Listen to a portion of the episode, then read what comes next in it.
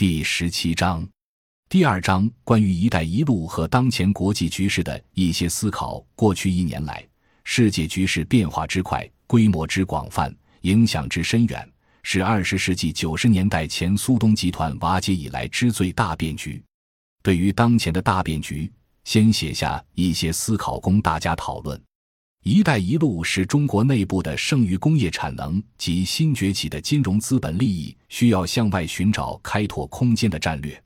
但尽管中国高度重视二十世纪三十年代西方生产过剩大危机引发世界大战的教训，明确提出和平发展的思想，但它的出现也仍然使区内浮现了十九世纪末至二战前欧洲列强争霸的类似局面。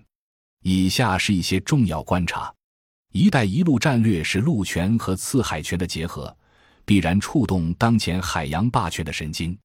众所周知，历史上中国自汉唐以来对西方的贸易，为伊斯兰世界在西亚和中亚大陆兴起提供了沿着商道扩张势力范围的利益驱动，迫使长期处于贸易逆差造成的白银危机压力下的欧洲为开拓绕过伊斯兰世界的东方贸易路线而最终变成海洋强权。西班牙、荷兰、英国交替成为海权大国，最后是美国。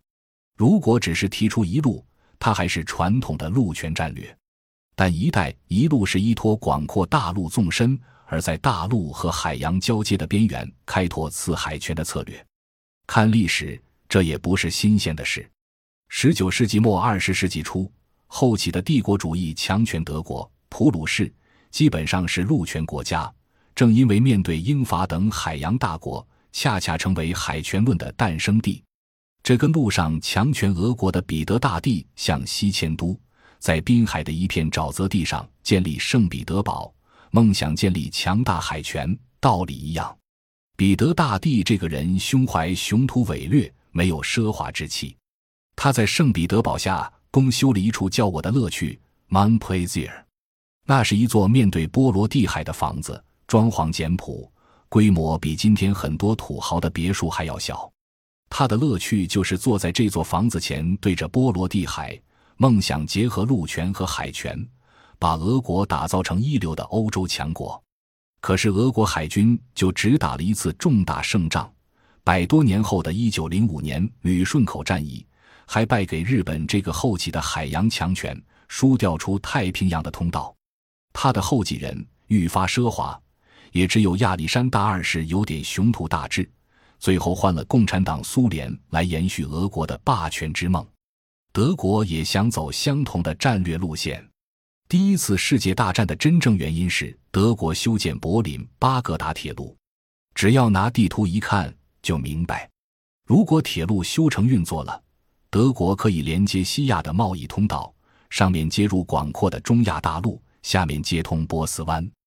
避开了英法控制的苏伊士运河，打开通往亚洲的海路。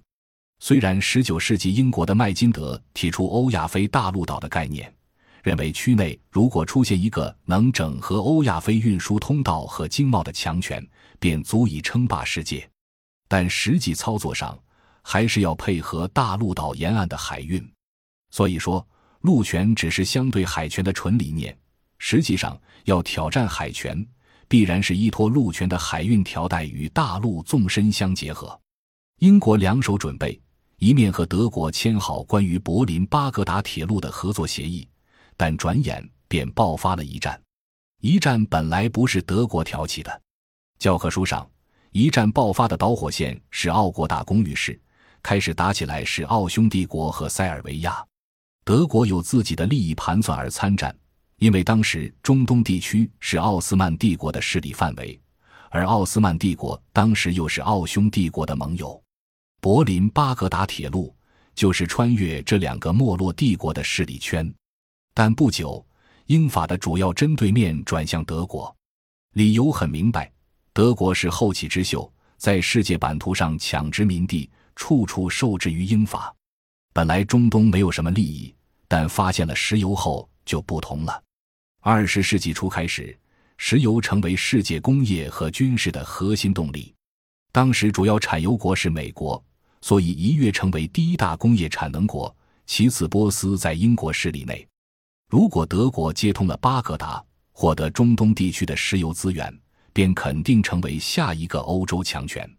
英国一边打德国，另一边策动阿拉伯人反抗奥斯曼帝国，塑造了阿拉伯的罗伦斯这个传奇历史人物。一战和二战打垮了德国和日本的帝国梦想，但却成就了两个附庸于美国海权的工业强国。英国后来扶植了截断伊拉克入海口的科威特。二十世纪初，欧洲强权争霸遗留下的问题，一直影响了二十世纪末的地缘政治。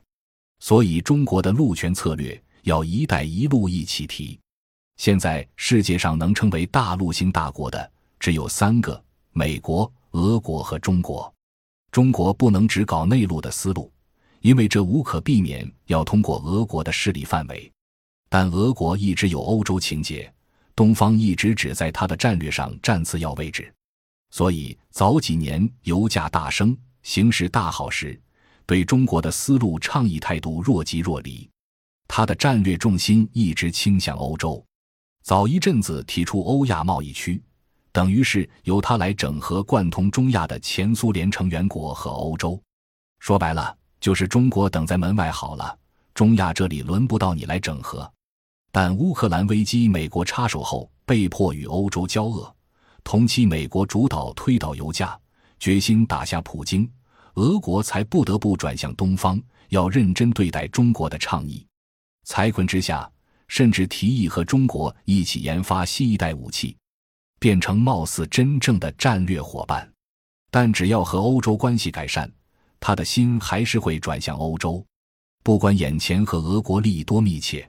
中国也不能把鸡蛋放在一个篮子上。美国在亚投行上陷入被动，有人归咎于奥巴马不擅长于外交，但美国的外交体系运作非常成熟，跟总统的个人能耐没有多大关系。这一次是美国点起太多火场，战线过长，在太平洋和欧洲两边分别围堵中国和俄国，结果分身不暇。乌克兰问题上，美国玩得过大。以为支持法西斯右翼势力搞个政变，便能使乌克兰纳入北约，完成对俄国的最后围堵。结果破虎跳墙，俄国借机发难，收回克里米亚，并支持乌东分离。这一年来，美国集中精力对付俄国已然捉襟见肘，还要处理伊斯兰国 （ISIS） 和基地组织，对华政策明显少了攻势和力度，给了中国一个喘息的机会。为了拉倒普京而推低油价，也减少了中国的通胀压力。可见，美国难以两边兼顾，只能在一边速战速决，再集中力量对付剩下的一个。但中国不能掉以轻心，美国会不会因此调整策略，转而加强对中国施压呢？譬如说，在明的一面挑起东亚的地区冲突，更重要的是在暗的一面加强和中国内部的资本利益集团。包括执政集团内外结盟，夺取未来中国发展政策的主导权，在这个方向上已经获得很大成功。中国财经官僚集团清晰认同美国作为全球央行地位不能动摇，明确表示对美国主导全球秩序只能追随和维护。美国也肯定会根据“一带一路”而调整其外交策略，例如伊朗就是中国“一带一路”倡议上的重要环节。美国与伊朗达成核问题协议，有可能是考虑平衡中国在区内影响力的因素而做出政策调整。毕竟，对于美国，地缘政治利益才是最重要的考虑因素。民主自由制度文明这类旗帜，有用便拿来摇晃呐喊一下，在亲美的保守高压政权前，他会识趣收起来。美国的外交百多年来都是这样走过来的。美国国民自己相信这一套无话可说，连不少国家的百姓、教授、公知、媒体、网民们也对人家的意识形态话语工具崇拜不已。是好莱坞美式教科书的软实力渗透厉害，还是人们对美好价值的理念落得如此贫乏？感谢您的收听，本集已经播讲完毕。喜欢请订阅专辑，关注主播主页，更多精彩内容等着你。